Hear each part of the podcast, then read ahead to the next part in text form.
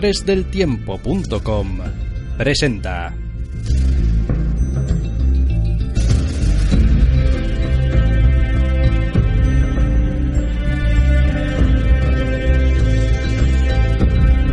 Zascandileando.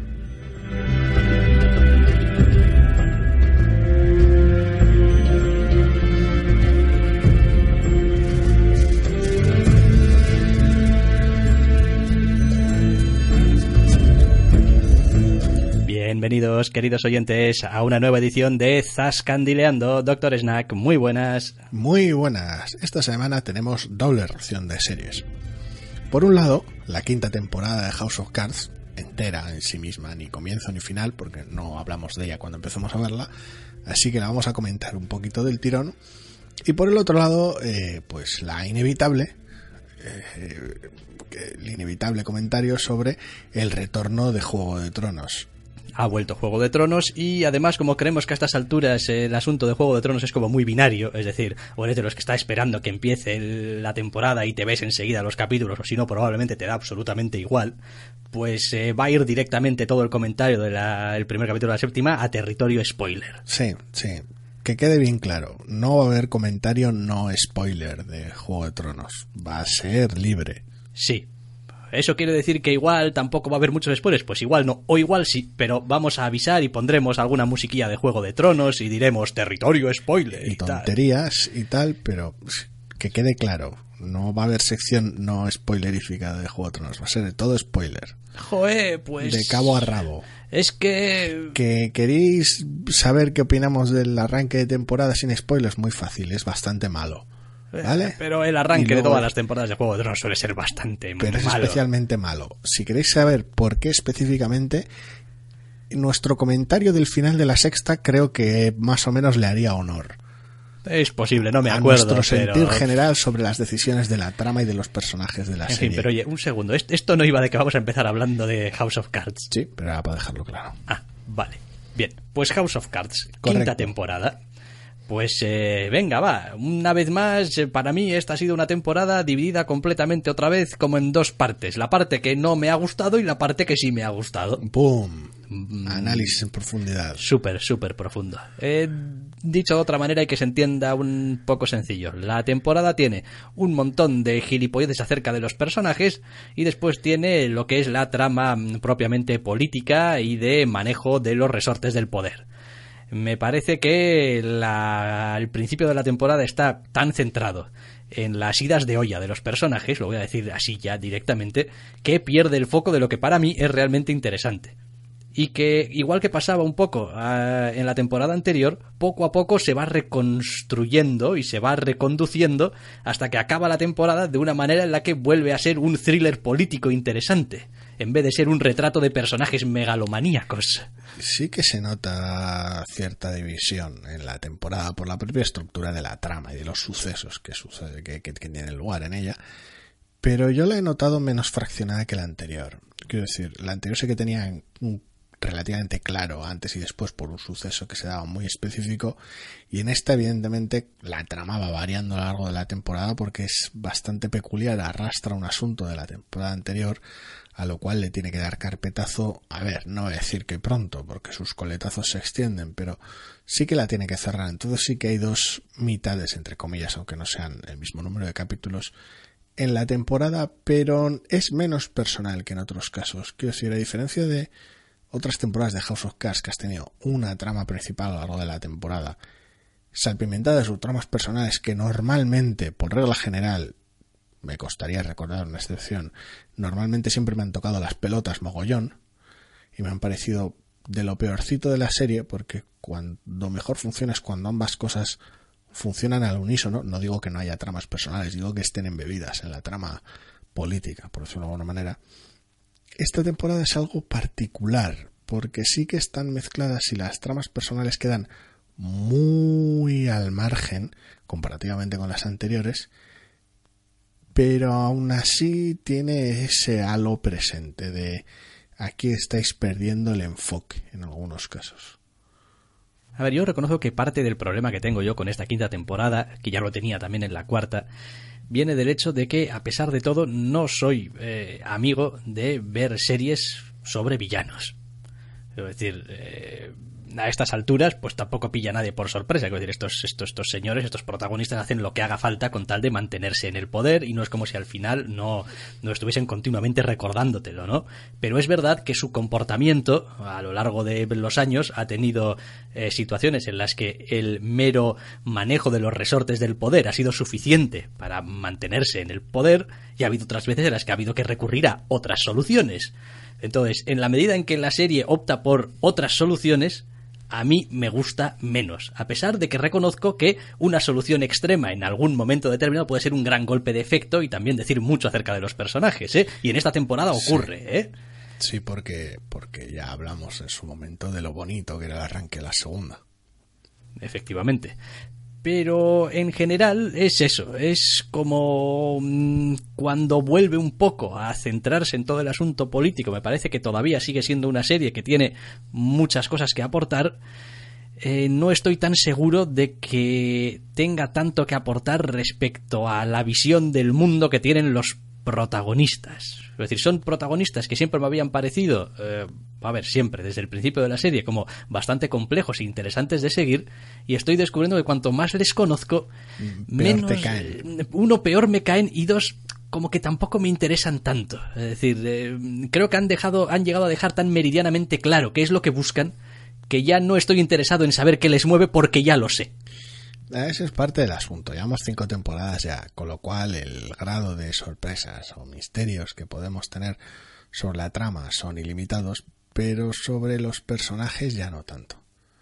Está bastante claro cómo funcionan y han pasado varios arcos de personaje con cierta evolución.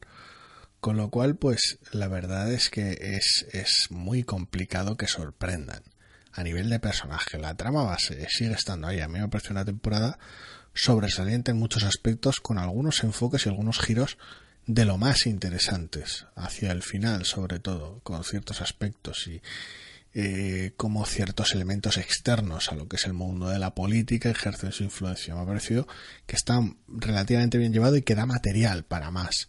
Lo cual es sorprendente porque normalmente mi, mi aproximación a las temporadas de House of Cards siempre ha sido la de podían haber acabado aquí, no pasaba nada, no importa que no hagan más. Esta es tal vez la que marca cierta etapa, entre comillas, o cierto interés por que continúe, lo cual es un poquito raro cuando estemos hablando de una quinta temporada. Eso sí, desde el punto de vista de los personajes, eh, a ver, no voy a decir que hace falta sangre nueva, porque los protagonistas, entre comillas, son inamovibles, pero sí que ha hecho bien esta temporada en presentar en darle más relevancia a ciertos personajes secundarios y en introducir personajes secundarios nuevos y creo que ahí está la clave de cara a futuras entregas. Es que parte del problema que ha tenido esta serie habitualmente es eh, la dificultad que ha encontrado para encontrar, entre comillas, rivales a la altura de los eh, protagonistas. Antagonistas. Porque, porque a veces es verdad que ha habido sucesiones de acontecimientos de sucesos, es decir, una, se ha puesto en marcha el ventilador de mierda y bueno, pues bien, a veces la situación te abruma porque son un montón de cosas a la vez, pero si no consigues personificar en alguien eh, una figura antagónica, pues al final es como, ya sabes, Queda más frío. es como pues en, Viet- en-. Vietnam, pues quiero decir, no perde- ganábamos las batallas pero perdimos la guerra, ¿no? Pero la sensación que te queda es un poco a veces de, bueno, pues y aquí yo creo que, pues sí, probablemente está pidiendo una, una próxima temporada porque, vamos, quiero decir, todo, todo el final, propiamente, el final propiamente de la temporada te está diciendo, esto tiene que continuar. Sí. De todas maneras está bien ver cómo evolucionan las distintas rivalidades a lo largo de la temporada y cómo va variando la figura, entre comillas, del antagonista, en- eh, dependiendo del enfoque de los capítulos. Porque ahora ya no se trata tanto de que, bueno, pues haya que ganar unas elecciones o haya que reemplazar a unas personas, o haya que hacerse con más poder y el problema sea el sistema. El problema sigue siendo el sistema, pero el sistema viene personificado por, por la gente que representa determinados cargos en ese sistema. Y ahora lo hace ver de manera mucho más clara y le da un enfoque mucho más humano y, entre comillas, falible al sistema. No es algo que no hiciera antes, con la figura del presidente anterior o con otro tipo de personajes, pero ahora de alguna manera la atención se fracciona más en, más personajes que le aportan más riqueza, por decirlo de alguna manera. Después la temporada yo no sé si a ratos ha querido jugar un poco al despisto, simplemente ha estado plantando algunas semillas para cosas futuras. Porque, bueno, uno ve a veces en los personajes determinadas situaciones, determinados... Eh, no sé cómo llamarlo, comportamientos, cosas que les pasan o que parece que les pasan, que dices tú, bueno, esto tarde o temprano a lo largo de la temporada tendrá alguna relevancia. Mm, bueno, pues ha pasado la temporada y en principio no parece haber tenido ningún impacto en la misma tampoco quiere decir que se hayan olvidado de ese asunto por completo y quizá tenga un papel o quizá no, a veces son simplemente cosas que les pasan. Pero bueno. La serie en general siempre ha sido de alguna manera taimada o engañosa en muchos aspectos. En esta temporada tal vez es especialmente notorio porque maneja, eh, no es que maneje apuestas más altas, pero es más ambiciosa y tiene, está haciendo malabares con más, con más bolas a la vez. Entonces, en ese aspecto sí que puede ofrecer esa sensación de qué ha pasado con este elemento de la trama o con esta interacción que parecía significativa o con este aspecto, este personaje que parecía que le ibas a dar más cancha. Hay un montón de cosas que quedan entre comillas flotando. Algunas de ellas es simplemente porque son cosas que pasan y dejan de tener relevancia y otras porque, bueno, asumo que se puede sacar petróleo más adelante de ahí. Quiero decir, al fin y al cabo, esta temporada tiene el retorno de algunos personajes secundarios de temporadas previas que a priori parecía que no iban a tener impacto una vez más y vuelven a aparecer, aunque el impacto tal vez sea limitado. Entonces, se ha visto que es versátil, que para una serie con un tema tan monolítico y con dos protagonistas tan inamovibles, pese a todo, la serie es capaz de hacer bastantes cosas distintas a la vez.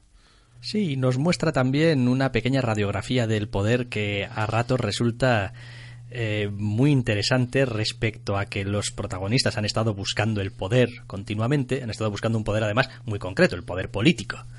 Eh, y la serie te muestra también cuáles son otros poderes, lo que tradicionalmente se ha llamado los poderes fácticos, y cómo en esta temporada tenemos a veces a los protagonistas atrapados dentro de los límites de su propio poder. Es como, sí, tengo mucho poder, pero tengo mucho poder solamente en este ámbito, mientras que hay otros jugadores que están fuera de este ámbito, que incluso en este ámbito no tienen ningún poder, más que solamente influencia, y aún así siguen, siguen siendo elementos muy importantes y muy poderosos. Sí, de alguna manera es como si ampliase la mirada sobre una perspectiva que dentro de lo que es posible siempre ha manejado, quiero decir el personaje de Frank Underwood empezaba como el azote del Congreso, el tío que hacía que las cosas tuvieran lugar, y esa era su esfera de poder. Dentro de esa zona hacía lo que podía, fuera de esa zona se veía más limitado. A medida que la serie ha progresado, se ha ido complicando, eh, los personajes han ido variando, adquiriendo más poder en distintas esferas, pese a todo la perspectiva ha seguido siendo la misma. Quiero decir, dentro de lo que puedes manejar podrás manejar más o menos, con rivales y oposición o no, y fuera de eso tienes problemas. Entonces, de alguna manera lo que ha hecho es de alejar la mirada, ampliarla, pero la perspectiva sigue siendo, entre comillas, similar. Sí, después también, hombre, genera unas ciertas, eh, no sé, preguntas o deja unas cuantas cosas eh, encima de la mesa acerca de el poder, la libertad, eh, la libertad que te da el poder o que te quita el poder, dependiendo eh, del asunto. Y la serie este año también ha jugado mucho, no sé o no estoy seguro de que siempre bien o todo lo bien que podría, con la elipsis. Es como, bueno, esta es una situación y ahora ha pasado un tiempo, ¡pac! Salto en ocasiones es chocante, porque siempre sucede entre capítulos. Entonces hay veces que hay cierto desconcierto. Entiendo que, bueno, es una manera fácil de hacerlo porque es Netflix y te puedes ver las temporadas del tirón, pero es una manera a veces que deja cierto desconcierto, cierta desconexión narrativa entre episodios, porque hay veces que te abren directamente con, oye, ¿qué hacemos con esto? Y el espectador dice, ¿qué cojones es esto? Luego, a ver, el, capítulo prosigue y te, te montas en marcha. Pero hay veces que los arranques son tan bruscos que hay cierto de, cierta desconexión. Sí, pero al principio de la temporada hay una batalla muy, muy, muy evidente, muy encarnizada, eh, en la que se apunta una solución y digamos que después de estar dándole vueltas durante unos cuantos capítulos a ese asunto, porque es muy importante, porque es el eje sobre el que gira toda esa primera parte de la temporada, es como si de repente, entre comillas, se volviesen un poco vagos y dijesen, bueno, y se les ha ocurrido esto, y esto va a dar los resultados deseados, y no te lo voy a mostrar. Y ya está. Sí, es curioso porque el enfoque se pone en otras partes, es, es una sensación rara. Eh, de alguna manera también hace énfasis en lo que la serie a veces valora y lo que no. Por no entrar en spoilers, me recuerda cierto capítulo de Flash en el cual hay un villano al que atrapan en la pausa de publicidad. Porque pues atrapar al villano esa semana no era importante. Lo importante eran otras cosas que estaban sucediendo. Y sí, hay esta temporada de House of Cards con cierto problema hace eso. Es como, es, es, importante que sepas que esta batalla tiene lugar, es importante que sepas que esta batalla es crucial ganarla, pero, no es muy importante descubrir cómo la acabas ganando, o al menos no mostrar todo el proceso. Eso es, es como, oye, esta, esta batalla podemos ganarla, no, sí, podemos ganarla, no es seguro, no sé qué, la temporada puede ir avanzando, no, y vale, ya tenemos la bala de plata que mata al hombre lobo. Incluso ahí también juegan con cierta información que podría ser importante y tal del carácter de uno de los personajes, de lo que le pasa, lo que no le pasa y al final ya está. Lo que es llamativo es eso, es que una vez que tienes tu bala de plata y sabes que las balas de plata matan al hombre lobo, no necesitas ver dispararla. Es como ya prosigues la serie con el hombre lobo muerto. Eh, por decirlo, por explicarlo de alguna manera. Es una sensación rara. No hace falta una escena de acción en la cual saques tu pistola y le dispares al hombre lobo. Está muerto, ya está muerto. En alguno de los momentos, hacia el final de la temporada, incluso tienes un comentario de alguno de los protagonistas diciendo eh, la típica frase de, bueno, a veces no necesitas ver el final de la película para saber cómo acaba. Eso es. O sea, literalmente. literalmente. Entonces, pues sí, la serie a veces hace eso sin ser tan explícita. Simplemente, pues ya está, esto lo obviamos. lo cual no está del. Tiene un esa escena específicamente tiene una cosa del montaje que me molesta muchísimo, porque luego vuelven sobre la escena mencionada. Sí. Pero bueno. Quizás están allanándose algo del camino para la siguiente temporada, o no, no se sabe, porque están, han jugado muchísimo al despiste con, con las cosas. Es junto con la temporada anterior la que termina de manera, entre comillas, más abierta, más carente de final por decirlo de alguna manera. No es que sea poco satisfactoria, ni mucho menos. Yo me lo he pasado en grande. Bueno, de hecho, habría que discutir eso de si ah, termina más abierta o menos abierta que algunas otras temporadas.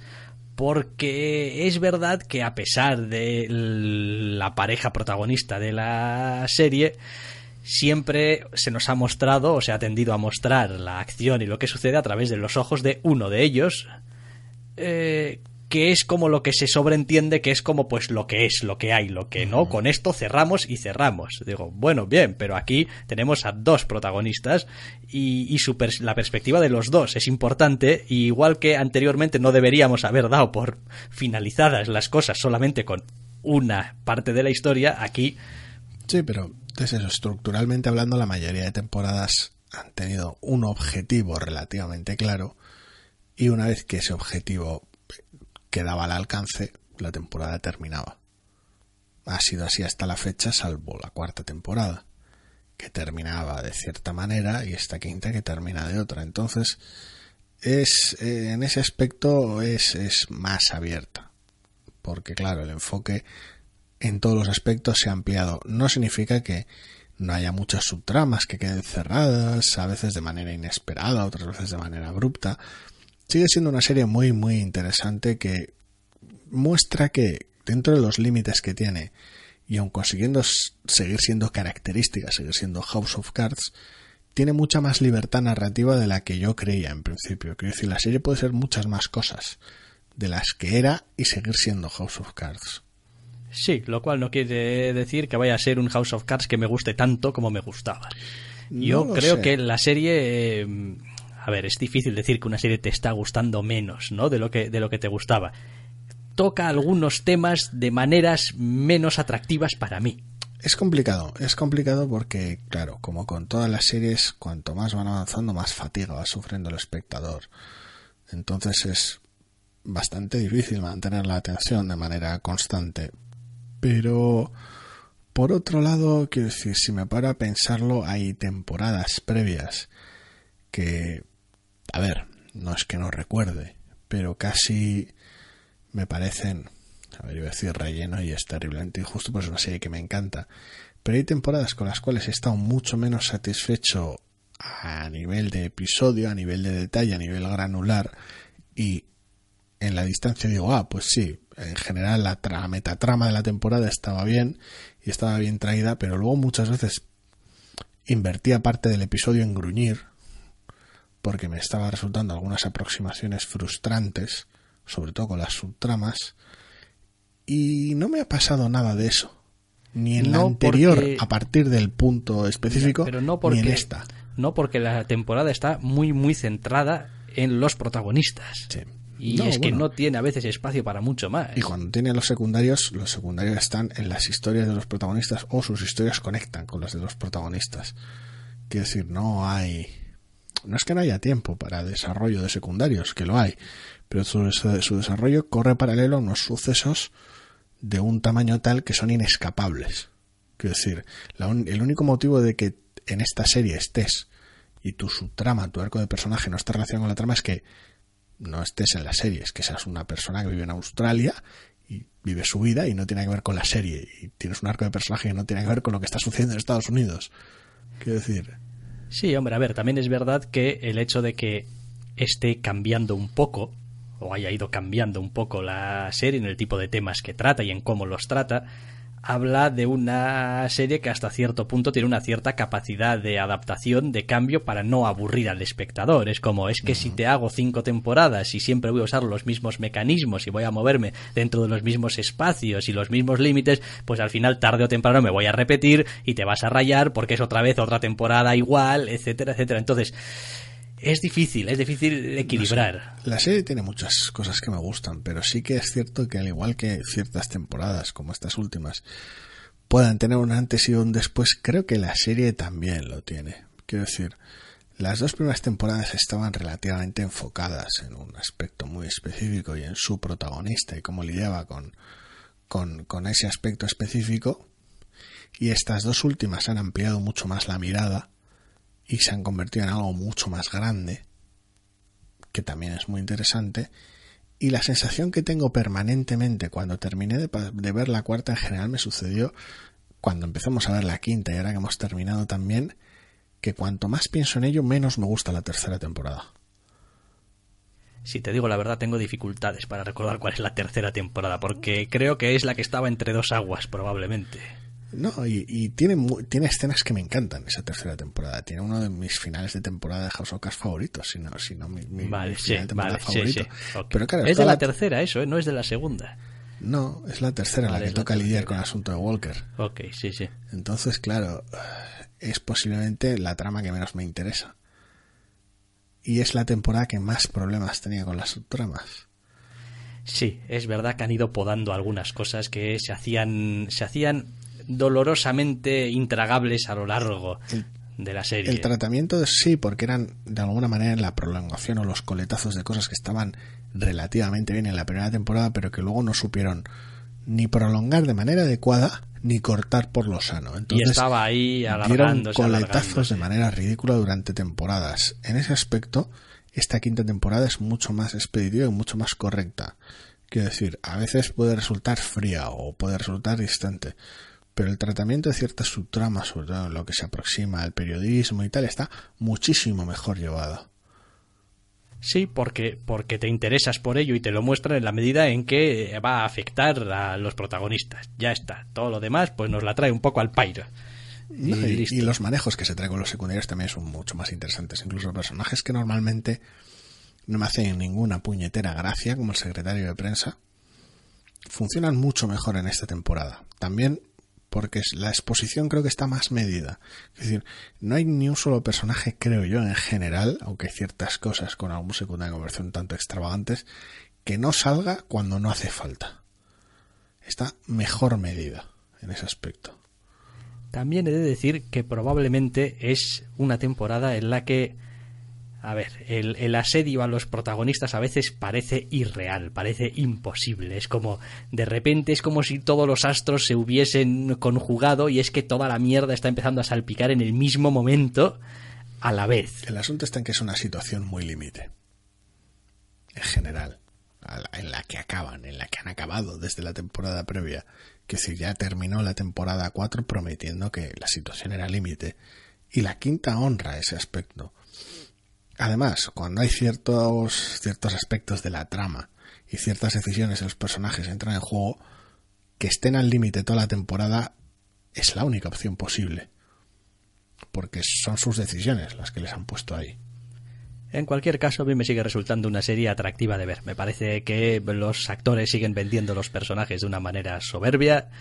No solamente los protagonistas, sino los actores en general. Correcto. Todos. Aunque los dos protagonistas están sublimes. Hombre, sí, sí, pero bueno, eh, quiero decir, llevan ya años estándolo. Estándolo y pues está bien, pero bueno, se las arreglan pues para eso, para que algunos otros personajes también pues tengan un poco de, de, de, punch y estén bien. No sé. A ver, yo no voy a dejar de ver House of Cards mientras sigan haciéndola. Porque me parece que, a pesar de todo, me ofrece algunas cosas, y esto lo suelo decir muy a menudo, que no me ofrece ninguna otra serie ni ningún otro contenido ahora mismo. Entonces. Yo ya te digo, no, no, no voy a valorar temporadas de manera aislada. En plan, vamos a ordenar mis temporadas favoritas de House of Cards porque es puñeteramente ridículo pero es a nivel de subtrama es la temporada con la que estoy más satisfecho. Sin duda alguna. y que con este que yo estoy encantado con un par de personajes secundarias, secundarios que introducen. Eh, que, Somos muy fans de uno en concreto. Sí, pero, pero me parece que, que, los dos, que los dos están, están muy bien y cada uno con su carácter y con sus modos de hacer las cosas. Pero incluso personajes secundarios veteranos como Hammersmith es tan genial, están mucho mejor que en temporadas previas. Es una sensación muy rara. Sí, hombre, a Hammersmith creo que ya hace algún año, lo que pasa es que pues, quizá, a ver, esta vez quizá lo han conseguido retratar mejor, ¿no? Pero eh, empezó siendo como un tío un poco perdido en sus neuras, ¿no? En plan tal y cosas. El problema es que estaba operando en subtramas ajenas. Y con el paso de las temporadas y tal, ha conseguido tener entidad propia. El asunto de Hammersmith era ese, que partía como un personaje como de mentor, un personaje veterano y tal, que estaba ahí, y las tramas que le caían encima eran, nunca eran la suya. Eran tramas heredadas de sus subalternos, por decirlo de alguna manera por fin desde la temporada anterior y esta, la trama periodística es suya. Y no solo suya, porque hay otros secundarios nuevos e interesantes metidos en el ajo, pero la trama la hace suya, es su cruzada, por decirlo de una manera, y la lleva a cabo de manera bastante más interesante que en temporadas previas. Sí, no, en general la verdad es que la temporada es está muy bien, está muy bien en esas dos partes un poquito que decimos al principio por el tipo de, de trama que desarrolla y por las apuestas, lo altas que están y por realmente al límite que son capaces y están dispuestos a llegar todos los personajes, no hablamos ya solamente los de un lado ni los de otro, o sea, todos están dispuestos a hacer lo que haga falta con tal de ganar esta batalla fundamental y a partir de ese momento el asunto se convierte en cómo es posible que la victoria nos haya derrotado, que casi puedo oír a Bane en mi cabeza, o sea... Sí, es... Al final, a ver, entiendo que haya gente a la cual pues puede acabar fatigada de la serie. Sí, sí, fácilmente. Y digan, bueno, pues esto ya no es el House of Cards, que, me, que estoy acabado cansado de House of Cards y ya no me interesa. Fantástico. También entiendo que haya gente a la cual el cambio de perspectiva, la ampliación de la perspectiva o ciertos cambios menores de tono no les hayan agradado y se hayan distanciado de. En plan, no, a mí me gustaba la primera temporada, la primera y la segunda, y cuanto más ha ido ampliándose o variando o cambiando, me ha dejado de llamar la atención. También lo entiendo. Pero me ha parecido una temporada tan compacta y tan limpia en muchos aspectos, tan, tan pulida, sin llegar a perder personalidad, porque a veces puedes arriesgarte a eso, que me ha parecido que está muy, muy bien. Era que era algo que, en general, no estaba tan convencido de ello. Pues House of Cards, quinta temporada. Pues así no es que nos la hayamos visto de una sentada, ni muchísimo menos.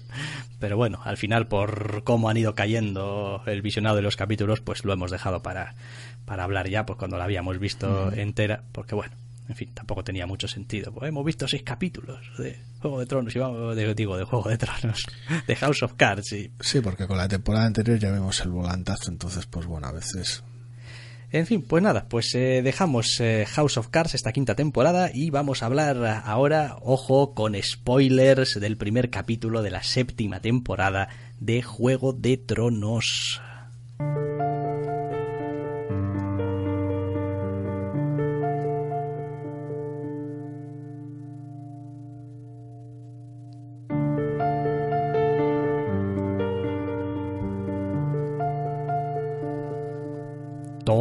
Spoilers. Juego de Tronos.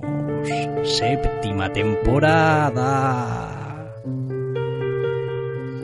Todas las quejas, todos los detallitos, todos los insultos hacia los personajes y todas las tramas van a acabar siendo spoileadas todo spoiler a partir de este momento. Este es un territorio spoiler inédito, de estos de ni vamos a poner la careta de territorio spoiler ni leches. Todo es territorio spoiler, porque a estas alturas es prácticamente imposible hablar de Juego de Tronos sin soltar barbaridades. De Juego de Tronos. Game of Thrones.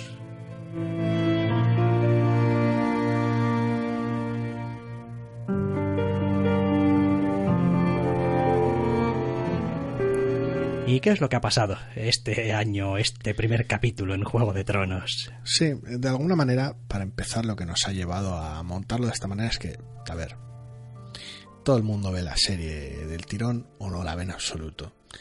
Y por el otro lado, ha devenido de tal manera la serie en la cual nos resulta muy, muy difícil hablar de ella sin mordernos la lengua y envenenarnos.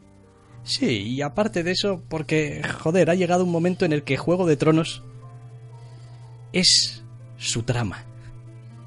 Quiero decir... O debería serlo, sí. Eh, me refiero a que a veces puedes hablar de las series un poco sin entrar en detalles de la trama, pero ha llegado a un punto tal de intrincación en el que todas las tramas parecen converger, que es complicado decir cosas sin entrar en el pues, pues meollo de la cuestión. Puedes seguir hablando de que sí, los personajes, los actores en general hacen un buen trabajo interpretativo de sus personajes y que bueno, pues las localizaciones siguen estando bien, la integración del CGI sigue siendo magnífica. Pero es obviar el elefante de la habitación. sí. sí, sí, no, técnicamente está muy bien, los actores están muy bien, la banda sonora está muy bien, pero joder, ¿qué están haciendo con la trama? Eso es, eh, resulta muy difícil hablar de la serie sin hablar de la trama y de las decisiones y caracterizaciones de los personajes.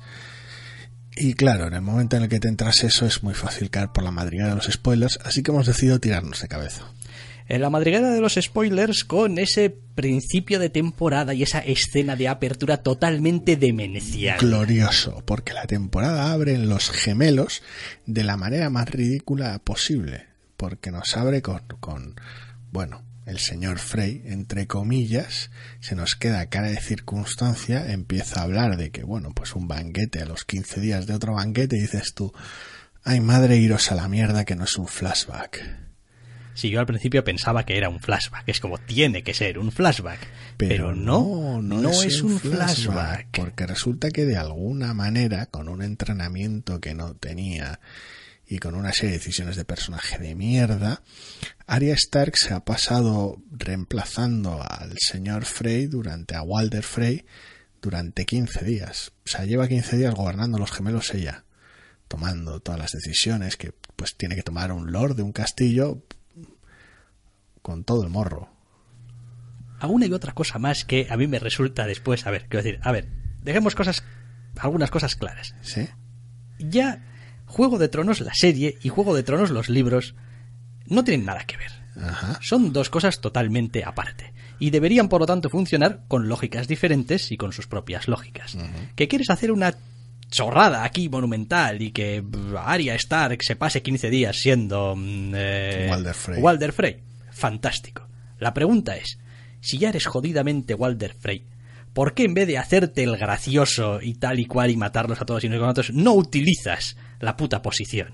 Quiero decir. Porque quieres vengarte de todos los que te han hecho daño y quieres matar a todos los Frey porque todos participaron en la boda roja, supongo. Bien, fantástico, pero quiero Entonces, decir, bueno, pues montas un banquete en el que vengan en 15 días todos los Frey después de haberse ido. sí, se han ido, se han vuelto, han, han vuelto a irse, yo qué sé. Luego se hace énfasis más adelante en la cual han matado a todos los Frey, se comenta. Lo comentan Jaime y Cersei que han matado a todos los Frey, lo cual, pues bueno, en sí mismo es ridículo, pero, pero vale, bien. Sí, porque más que nada porque el asunto y el sistema, cómo funcionan todas estas familias feudales, es básicamente que nunca están todos en el mismo sitio. O sea, que siempre hay alguien porque que la tiene... gente vive en Tijuana y es imposible que en 15 días se plante. No, pero, pero aparte de eso, quiero decir, siempre tienes algún descendiente, algún hijo, algún sobrino, algún primo, algún alguien casada en al- también que la dejas en sitios para que, coño, para que no pasen tampoco Es barbaridades. además particularmente cómico hacerlo con los Frey.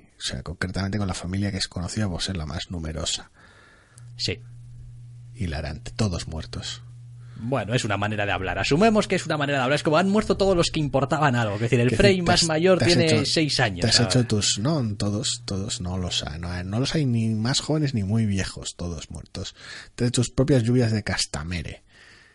Sí, sí, sí, sí. y abres el capítulo así, con uno de estos actos que en general, eh, a ver, lo estamos desglosando un poco de manera excesiva, pero es la apertura de la temporada y es característico, por dos motivos. En la trama en general no tiene demasiado sentido y es bastante ridículo. Y dos, está única exclusivamente para hacer que uno de los personajes favoritos del fandom parezca super badass. Ya está, son las dos decisiones centrales, bueno, los dos síntomas centrales que mueven la serie, que es una trama ridícula y personajes molando en lugar de siendo consistentes. Sí, porque en realidad, eh, para el la gran esquema de las cosas, mm, lo que pasa en los gemelos tampoco tiene mayor importancia. decir, es como, pues, ni va a detener a los muertos de más allá del muro, ni va a ser súper fundamental para la guerra que puede haber por desembarco del rey y por el trono, ni. No, bueno, es algo que pasa aquí. Tengo una duda en general. Después de dos semanas de Aria gobernando los gemelos, ¿no ha pensado en que igual podía rescatar a su tío de las mazmorras? Porque que yo sepa, Edmure Tully sigue encerrado en las mazmorras de los gemelos, ¿no?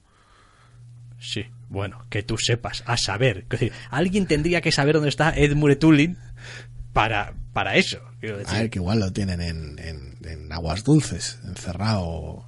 Aún así, da igual, porque Pero la sí, imagen que imagino nos, que no le cae bien su tío y ya está. aún así la imagen que nos siguen dando de Aria, aunque puede ser muy consistente con lo que hemos visto en la serie, sigue siendo el de un personaje incapaz de ir más allá de sus necesidades infantiles de venganza, que puede ser totalmente lícito y puede estar totalmente puede ser totalmente correcto, pero que nadie vea en Aria lo que no hay. Quiero decir, Aria es ese personaje que le mataron a su familia y quiere venganza y, ya está y no ve más allá. Un personaje trágico que no es capaz de ver más allá de sus, de sus deseos de venganza es un personaje interesante y característico de Canción de Hielo y Fuego, ma- funcional dentro de esa saga. Lo de Arya es totalmente distinto. Es decir, Arya es satisfacer esas, esas querencias de venganza del fandom, que quiere que los Stark se venguen de lo que les ha pasado. Es decir, es un proxy del fan tóxico no es un personaje razonable, porque está llevando a cabo acciones que no se corresponden con la capacidad que tiene, ni que se corresponden con el tono en general de la obra hasta la temporada anterior. Es un poquito extraño a veces de, de intentar A ver. dilucidarlo. Que le acabará explotando en la cara porque, bueno, es eso o, o haces que tarde mucho en llegar a los sitios, porque si no te va a solucionar ella todos los problemas. Se va pasando por de castillo en castillo Porque, porque deja claro de manera verbalizada más adelante que es lo que quiere, que es matar a la reina. Entonces, pues, y... Sí, correcto, correcto. o no lo consigue y te quitas del, al personaje del, del, del medio haciendo que el fandom explote, o lo consigue y terminas con esto. Pero claro, asumo que no quieres ninguna de las dos cosas, así que dilatarás su paseo una vez más. Después, la segunda escena, si no me falla a mí mal del capítulo, es la niebla de los muertos vivientes. Sí, pero eso no va a ningún lado. Que es simplemente otro plano de molar, de mira cómo Ejército marchan aquí los ejércitos zombies y tal y cual. Y dices tú, a ver, ¿marchan a dónde? No tenemos ninguna ni- Referencia ningún- ninguna referencia visual de a qué distancia están de ningún Las hay lado. verbales luego, y los zombies tenían que haber llegado a cualquier lugar hace millones de años, porque Ya hace dos temporadas que sucedió lo de Casa Austera, pero bueno. Es que pero bueno, volvemos a tener el asunto este de los tiempos, cuánto tiempo pasa en cada uno de los sitios, que no le pasa solamente a Juego de Tronos, ¿eh? Les pasa a muchas series. En esta serie es especialmente absurdo. Pero en esta serie también tiene, tiene su peso. Y después tenemos el resto de tramas, que claro, obviamente esto se ha convertido en una casa de Tócame Roque, los libros son igual, ¿eh? En los que hay tantos frentes, tantos personajes en lugares distintos, que hay que ofrecerles un tiempo a cada uno. Así que vamos a, entre comillas, resumirlo rápido. Tenemos al bueno de Sam en la ciudadela intentando averiguar algo que ya sabía. Lo cual está muy bien, porque básicamente John lo metió en un barco. El viaje es todavía más tortuoso en los libros, lo cual es más divertido aún. Pero bueno, lo metió en un barco con el maestre viejuno, con el bueno Damon, lo paseó por allí y acabó llegando a la ciudadela mejor que peor.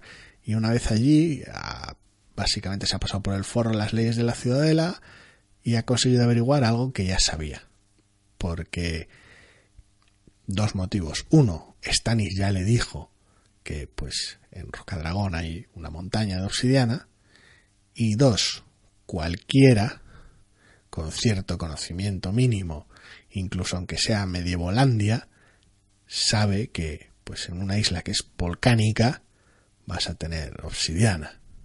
Quiero decir, vamos, muy básico, no es algo que como si no se viniera usando como arma prehistórica desde hace un millón de años. Con lo cual, pues, no sé, es algo muy ridículo. Es otra de estas tramas de decir, invéntate algo, que si has mandado a Sam a la ciudadela, espero que hagan algo más con él.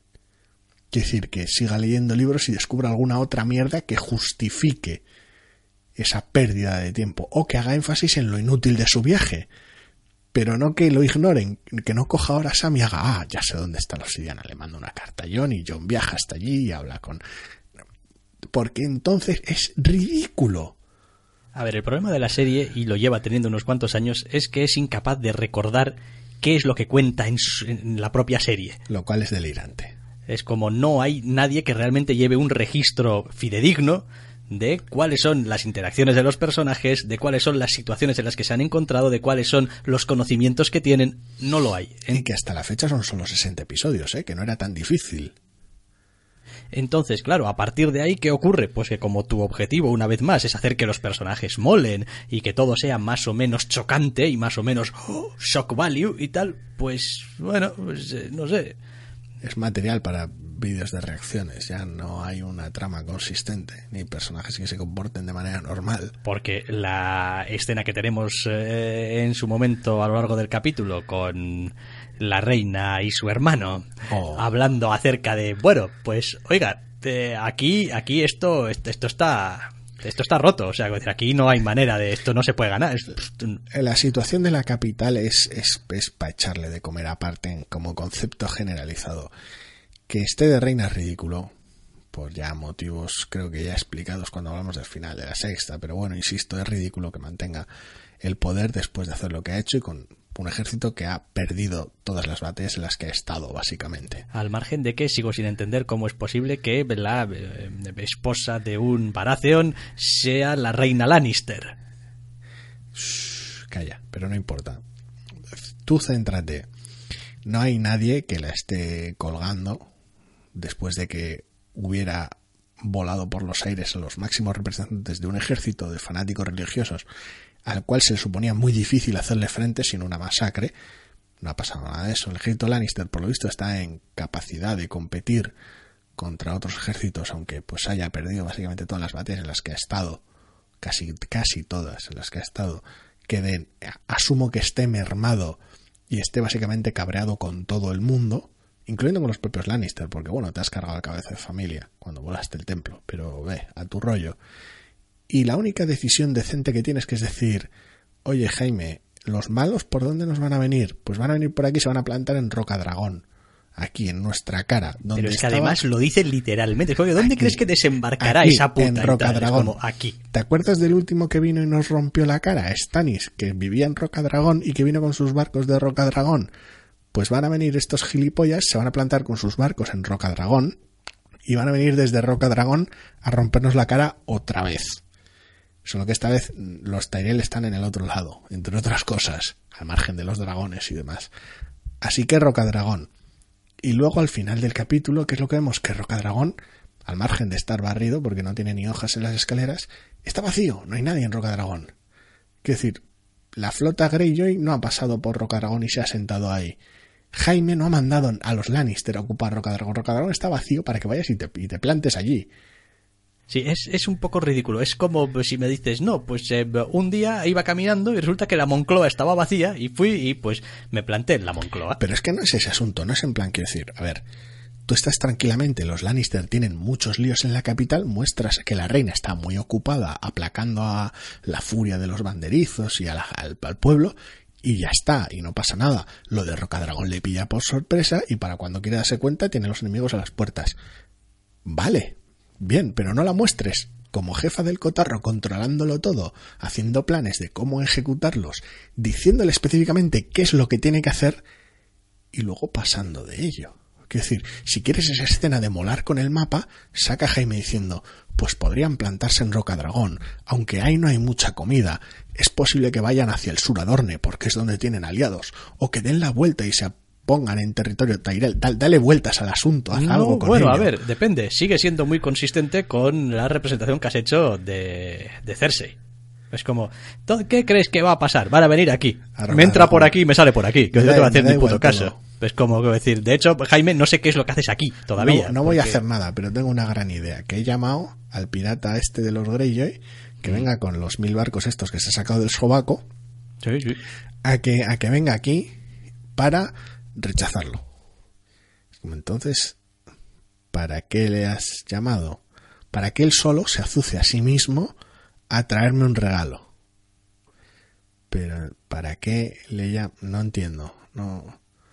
A ver, ahí hay Al- al muchas menos- conveniencias. Al menos y- Euron no habla de su polla durante toda la escena, lo cual es una novedad refrescante comparado con la asamblea, pero Eh, sí, quizá no era el lugar tampoco más adecuado, pero sí que es verdad que hay toda la todo el primer capítulo y en general la serie de un tiempo a esta parte está permeada por esa sensación de es que aquí da igual, es que pasa lo que os sale de la polla, que pase, es que eh, si hubieseis querido que mm, Euron le hubiese plantado un morreo a la reina y la reina después de resistirse después le devuelva el morreo y le ponga cara de Hubiera malota, pasado pues hubiera pasado hubiera y todo igual. el mundo hubiese dicho, ah, no, es totalmente incarácter, es totalmente claro, porque el uno es un badass y la otra también, entonces conviene, están está hechos maquinando. están hechos el uno para el otro. Y dices tú, joder, vale, bien, es que si aquí o todo está, vale... o está tramando algo y luego descartas la trama por completo, que es una de las cosas más bellas de la sexta temporada. Y bueno, y después tenemos al rey en el norte.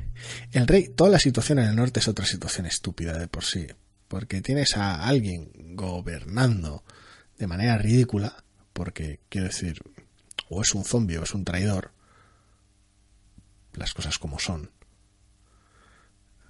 Hombre, tampoco hay que ponerse así. Podría ser un zombie traidor. A ver, las a ver, cosas. o es un miembro de la guardia y no puede tener ni cargos ni tierras, Pero ya murió. entonces es un zombie. Bueno, pero, pero es un zombie bueno.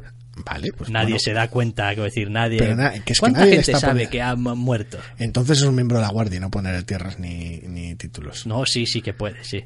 Sí, porque lo echaron de la guardia. Lo mataron. Porque pero si lo mataron es un zombie. Bueno, pero da igual que sea un zombie. Porque la gente no lo sabe, A la gente, a la gente le da igual, además, que sea Sí, un la zombie. escena de Invernalia tiene múltiples frentes de destrucción. Por un lado, tienes planos de Davos sin derecho a frase, mientras Jon Puesto habla- por el ayuntamiento, ¿eh? que de tu joder, Davos. O sea, no sé, descuélgate poniendo un poco de sentido común en algo. Está bien, porque John abre su, su, su speech después de un día o un mes o un año, no lo sabemos, de haber sido elegido. Asumimos que básicamente es la misma semana, porque es la sensación que da, porque está la misma gente ahí, con su speech de, bueno, a ver, ahora que soy rey del norte, tenemos una urgencia, que son los zombies. Los zombies malos, no como yo que soy zombie bueno, los zombies malos que vienen a dar por saco y que hay que matar con obsidiana. Es como así que necesito conseguir obsidiana muy fuerte. Nadie de estas salas sabrá dónde hay una montaña de obsidiana, porque, no sé, era la mano del tío que vivía en esa isla. Davos, ¿tienes algo que decir? No tengo nada que decir, su señoría. Bueno, pero al menos en esa escena, Davos se calla. No abre la boca para hablar de otras cosas. O dice unas inconveniencias que dices tú, pero ¿para qué abres la boca? Una vez de abrir la boca tendrías que haber dicho, joder, una montaña de obsidiana en Roca Dragón, cabrones. Fascinante. Luego el tire afloja absurdo entre la heredera legítima de donde está gobernando aquí el zombie de la guardia Y, él es, es pura diversión, pese a que sea la única que tiene un ejército ahí, y digo la única que tiene ejército entre comillas, porque el ejército técnicamente es de Meñique, que es un tío al cual llevan temporada y media maltratando, a ver, que entiendo que, bueno, pues después de tomar la decisión grotesca, ridícula y alimentada por una trama absurda de entregársela a Ramsey. Es que madre mía. Quiero decir, me estás diciendo que el mismo tío que quiere a, la hija de su amor de juventud con locura, se la entrega al despellejador chiflado. Quiero decir, antes se arranca las pelotas. Tramas de meñique que no entenderías, planes súper complejos que no conseguirías comprender de Meñique. Joder, claro, ni yo ni nadie. Es que es incomprensible. Pero bueno, volviendo a Meñique, Meñique básicamente lo están tratando como la mierda. Digo, no la trama, porque la trama está tratando a todo el mundo, incluyendo a los espectadores, como la mierda. Los personajes están pasando de su cara, hasta Sansa le estaba pegando unas vaciladas de kilo en plan, ajá, no, asumiré que lo que ibas a decir era ingenioso, ahora vete meñique, que te pires. Y dices tú, a ver, con calma, porque entiendo que, bueno, pues eres la prima del, del, del, crío mierda que tiene todo el asunto de, de las tierras del valle y tal, del bueno Robert Tarrin, pero, pero el que manda es Meñique. Y es el único que tiene ejército. Porque el resto son cuatro señores norteños que pues las han recibido por todas partes y cada uno tiene lo que tiene. Y los caballeros del valle, esos que han tomado el castillo, que están aquí fresquísimos.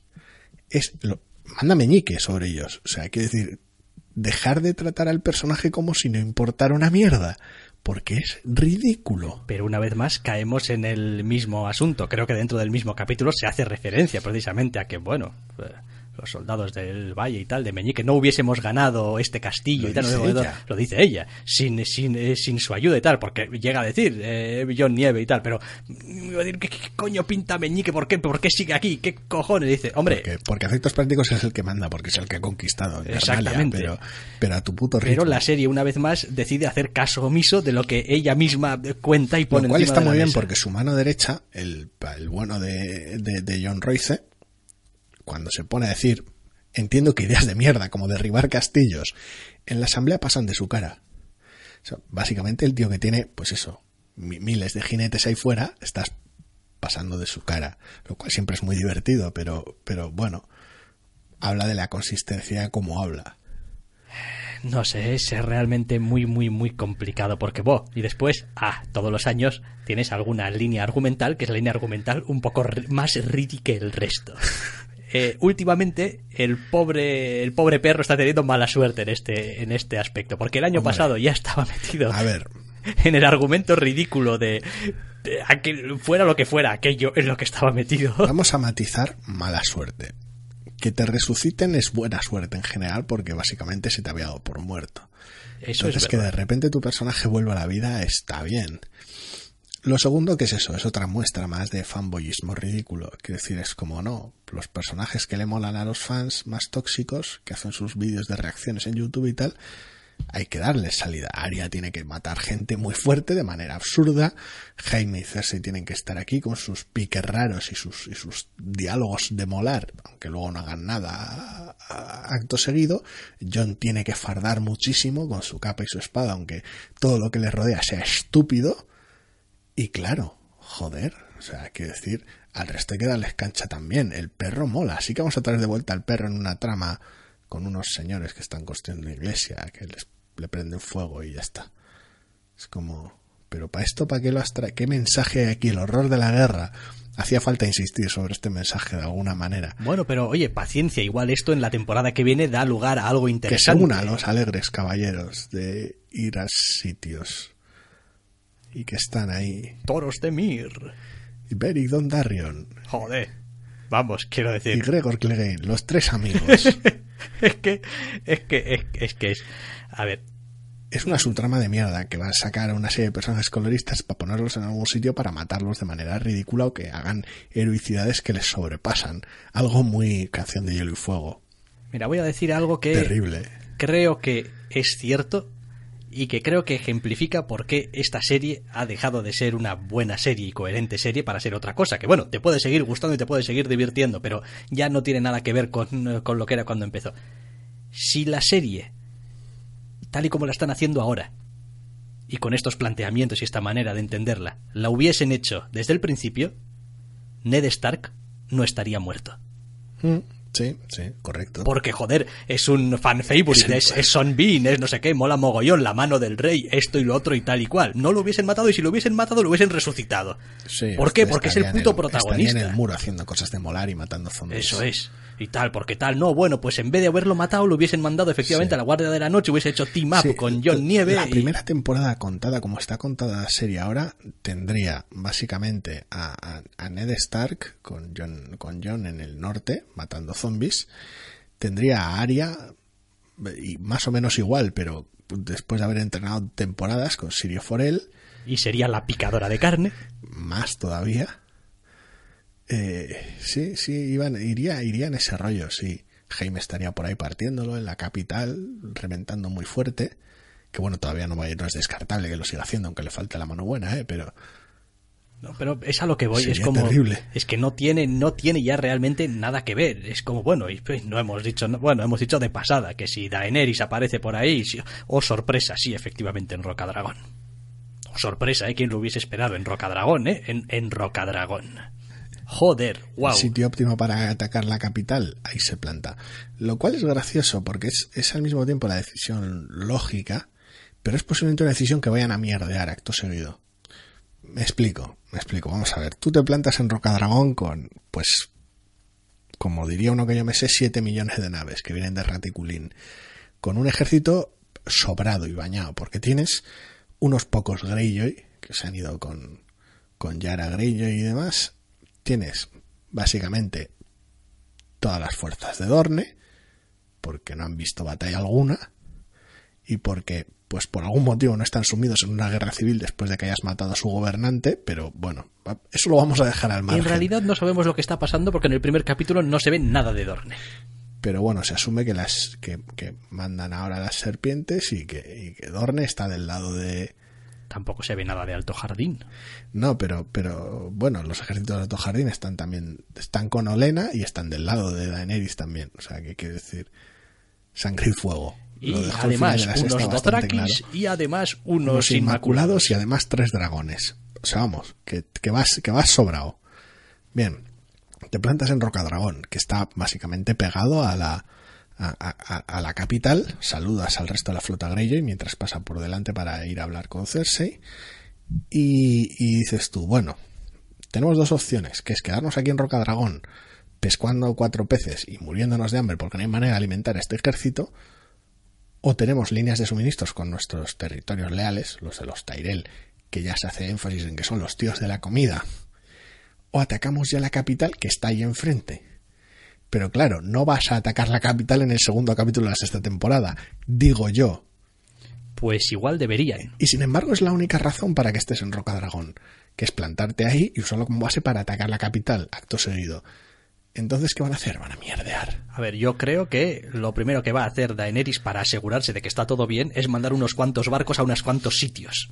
Y a, esperar a que venga John Nieve a preguntarle por una montaña obsidiana. a enterarse de cosas y tal y asegurarse de que los aliados son aliados y tal y cual y esas- ese tipo de mierdas. Suponiendo que vaya John Nieve, no sé al final qué es lo que pasará. Yo creo que sí.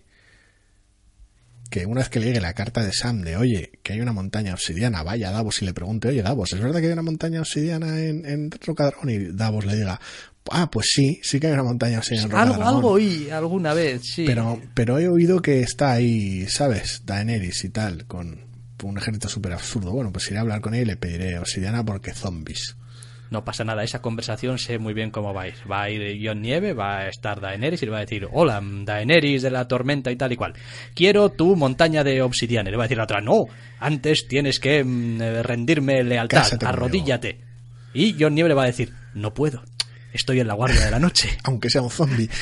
Y, y- y le va a decir, la guardia de la noche, pero tú no eres el puto rey en el norte. No, bueno, es complicado, pero... Es compl- es compl- tengo, tengo una duda. Eh, John Nieve va a ir a pedirle la obsidiana a Daenerys aproximadamente cinco minutos antes de que llegue Bran desde el muro. Sí, a la velocidad a la que se mueve Bran. Porque fíjate la distancia que les ha sacado a los zombos. Digo, porque Entre temporadas. sí, se ve que mira a Riz tirando un trineo es la hostia. El asunto está en que, digo, a ver, porque, vamos a ver, Bran sabe cosas, porque es el hombre de los poderes. Yes. Entonces, la única razón para que según llegue Bran no le cuente todo el follón de la Torre de la Alegría, incluyendo aquí el amigo Akimbo blandiendo dos espadas porque es la, la cima del badaseo, es que John ya no esté en Invernalia para cuando llegue Bran. O que Bran por algún motivo decida de quedarse en el muro, lo cual no tiene ni puto sentido. Sí, hombre, con sus poderes psíquicos de profesor Xavier, les hará ñi a los zombies y los mantendrá a raya. Así que asumo que irá a Invernalia, a plantarse allí en el árbol y pues estar en su puta casa, vaya, vamos. Quiero decir, y, y compartir con la gente que hace las cosas la información para hacer las cosas. Como en plan, viene una cantidad bañada de zombies, John.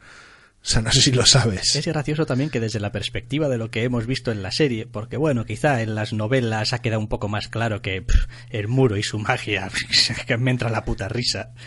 Eh, en la serie, en este primer capítulo, tenemos a un personaje que le, sabe, que, que le dice a Sam claramente, decir, a ver, a ver, chico, ese puto muro lleva ahí miles de años. Y ha estado aguantando ahí el tipo durante miles de años. No me cuentes milongas. sí, lo gracioso es que no es tanto una referencia específica al muro que también la hace, sino a, a la gente en general. O Sí, sea, es a todos decir, como todo esto ver, sobrevive, la ver, gente flipao, sobrevive. Me vienes aquí con tu escenario apocalíptico de, uh, zombies, cantidades absurdas de zombies y tal. Nos vamos todos a la mierda. Y dices tú, a ver, han pasado cosas muy cebadas en este mundo y seguimos aquí. Lo cual, pues, eso es cierto. También es una actitud muy divertida por parte de aquí el, el señor maestre que sabe cosas, pero, pero dices tú, porque No, dices es- tú, sí, no, no estoy seguro de si es verdad o no, si te estás flipando un poco con lo de los zombies, pero hemos sobrevivido a cosas peores, vale. Cabría entenderlo. El rollo es no, te creo totalmente. Creo que viene una horda irresistible de zombies, pero me da igual. Sí, porque sobreviviremos. ¿Qué más da? ¿Qué son, qué son una horda de zombies? Nada. Nada. Beh. Tendrías que haber visto la resaca que tuve yo de joven. Aquello sí que era un apocalipsis. Lo cual es una actitud bastante cómica, porque luego, claro, tienes a los maestros ejerciendo básicamente de doctores en todas las familias nobles y te dices, ¿tú para qué? Ya sobreviviremos. Si vuestro trabajo realmente es ser la memoria del mundo y estar sabiendo las cosas, ¿para qué, qué, qué mierdas? ¿Para qué? ¿Para manejar cuatro cuervos y curar cuatro heridas? Probablemente son su propia sociedad secreta y se descubrirá a lo largo de la temporada la sociedad secreta de los grandes Los maestres y tal y cual y que seguramente también Y tienen sus- y sus conocimientos técnicas de matar dragones. Sí, en el libro es posible que sí. Aquí pues no pasa de ser un mal chiste. no sé, eh, todo, todo, todo, todo en general eh, de las nuevas vías que parecen querer explorar a lo largo de la temporada con los personajes han empezado con mal pie. Todas. Quiero decir, la menos mala es la de el plano de 30 segundos de los mm, muertos vivientes mm, caminando. Técnicamente la menos mala es la de Daenerys. Bueno, sí, que llega donde se supone que tiene que llegar. Al menos la culpa no para es suya. hacer lo que ¿no? tiene que hacer. Quiero decir, Ya está. y solo suelta una frase al final del capítulo para molar, con lo cual pues tampoco le da tiempo a decir ninguna tontería. Ya. La escena es grotesca, porque es, bueno, un poquito este rollo de vamos a llegar a Rocadragón y no mandemos a ningún guardia a una fortaleza que debería tener gente dentro.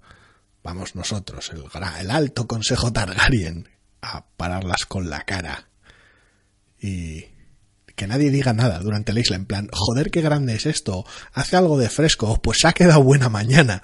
A ver, pero volvemos otra vez. Vamos a volar y a no decir nada. Pero volvemos otra vez a lo que decía, de cómo era la serie al principio y cómo es la serie ahora. En la primera temporada, cuando van a por el señor Ned Stark, se planta allí Jaime con un huevo de soldados. Porque, oiga, que no estoy yo aquí para jugarme la peluca, que no soy ningún héroe tampoco, salvo que haya mucha necesidad. Si eso hubiese pasado una vez más, ahora hubiese ido Jaime Lannister con sus santos cojonazos, el solo más chulo que nadie, melena al viento, a decirle una frase lapidaria a Ned Stark y hubiesen luchado épicamente durante uno o dos minutos. Hasta el empate. Hasta el empate. Y hubiese sido ese rollo de qué bueno eres tú también. Y ya está. Esa esa mierda. Esa mierda. Entonces, aquí pasa lo mismo. En la primera temporada hubiesen llegado, joder, hubiesen mandado un bote, unos no sé qué, unos hubiesen mandado, o sea, hasta la zapatilla antes de ir ellos antes para asegurarse de que, coño, no vamos a ir y nos van a limpiar el Pero te estropea la escena de llegar al castillo totalmente vacío, arrancar el tapiz de Stannis y decir tu frase. Ya, bueno, pero lo puedes hacer después. Como pues está vacío, vacío. Me sorprende, vacío, me pues, sorprende la vas. cantidad de la cantidad de autocontrol que han tenido para que a Euron no haga ni un solo chiste grueso, su visita a hacerse y B eh, Tyrion tampoco. Pues que Tyrion ya tiene frase. No, En este capítulo, nada, no. nadie de la comitiva Targaryen, solo Daenerys y solo la frase final. Sí. Una frase final, por cierto, que quiero decir, la van a desgastar. Sí, Ya, se las, ya se las cobrarán todas juntas en el segundo capítulo y tendrás Targaryen Tolkien Action. Buah. Porque no pueden ir a desembarco del rey a pegarse porque es demasiado pronto. aunque sería por- lo que habría ver, que hacer. Oiga, que solamente tienen, ¿cuántos van a ser? Siete, Siete. capítulos. Solo tienen seis capítulos, ¿eh? Me tienen que contar cosas. Sí, pero tienes otra temporada con otros seis. Sí, es verdad, con los con solo seis capítulos puedes terminar esta mierda, tal y como la tienen montada. A este ritmo. La sí, gente que claro. tiene que estar en sitios llega a sitios, la gente que necesita conseguir cosas consigue cosas, una gran batalla en el último capítulo, un, un epílogo de 10 minutos para que todo el mundo se case, sea muy feliz, tenga hijos, etcétera, etcétera, porque esto va, quiero decir, todo bien cerradito, quiero decir, la Hostia, pe- qué barato ha sonado todo. la, la- la- la jodida película, las jodidas películas que le gustaban a mi abuela, de al final chico se casa con chica, y tienen un hijo y se ve que todo está muy bien y se hacen viejos y se mueren y tal y cual y todo bien cerrado, es a lo que están apuntando. Es como no vamos a terminar esta serie de una manera que no sea, vamos, súper obvia, enseñándolo todo. Yo estaba pensando en un final de capítulo de teleserie de los 80 en plan equipo A con los personajes riéndose ante un chiste final y las títulos de crédito en amarillo.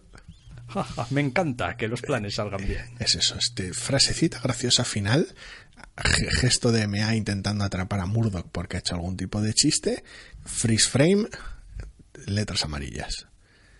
No, en serio, o sea, seguimos viendo esta serie porque sigue resultando divertidísima a pesar de todas las Pero la trama es basura. Pero la trama es basura. Decir, la, la- la serie como, como tal, como, como historia, argumentalmente, en cuanto a la coherencia interna, no se sostiene ya por ningún lado. O sea, no, no. Quiero decir, no, pues a mí me gusta. Pues de puta madre que te guste, claro que sí. Pero, te, pero estoy seguro de que te gusta por cosas que no son la trama y la coherencia interna. Porque no las tiene. Te gustará porque los personajes son unos badass. Pues bien, a mí actores- también me los gustan. actores lo hacen bien. Los actores están bien. Que las líneas de algo muchas veces en vergüenza ajena. Y hay algunas, y hay de vez en cuando unas cuantas escenas que están bien montadas, están bien rodadas. hay- hay- Suele haber una batallona guapa por, por temporada. y Los a estas alturas Tiene todos... dinero de para efectos especiales hasta aburrir. Sí, y a estas alturas, pues todos tenemos esa especie de ansia y necesidad de saber cómo, cómo acaba, cómo avanza, qué es lo que pasa, etcétera, etcétera, de lo que se aprovechan. Pero eso es el recurso más barato de la bolsa de trucos de una historia serializada. El del cliffhanger del final y el del cómo va a acabar esto. Es decir, no porque la historia sea súper interesante, sino porque necesito ya, decir, llevo seis años, siete ya con este, llevo con este siete años siguiendo esto y necesito saber cómo acaba, porque si no, ¿qué es lo que he hecho? Pues desperdiciar siete años, mm, y especialmente los últimos, con unas historias un poco mierderas. Sí, es una sensación rara, no sé. Nosotros tampoco sabemos, yo tampoco lo sé. Pero bueno, a ver, sigue siendo divertido. Aunque la verdad sea más para malmeter que para otra cosa, la seguimos viendo y sigue siendo divertido verla. Sí, sí, sí, claro. Por eso la vemos, ¿eh? Quiero decir, no se nos caería los anillos tampoco por decir, bueno, pues, pues ya no vamos a ver esta serie si considerásemos que realmente ya no había nada Esta misma, aprovechable. esta, pues, misma semana, esta misma semana volvía de Strain y nos está viendo. Joder, macho, pero The Strain nos está viendo desde La el anterior. final de la segunda. Creo que sí.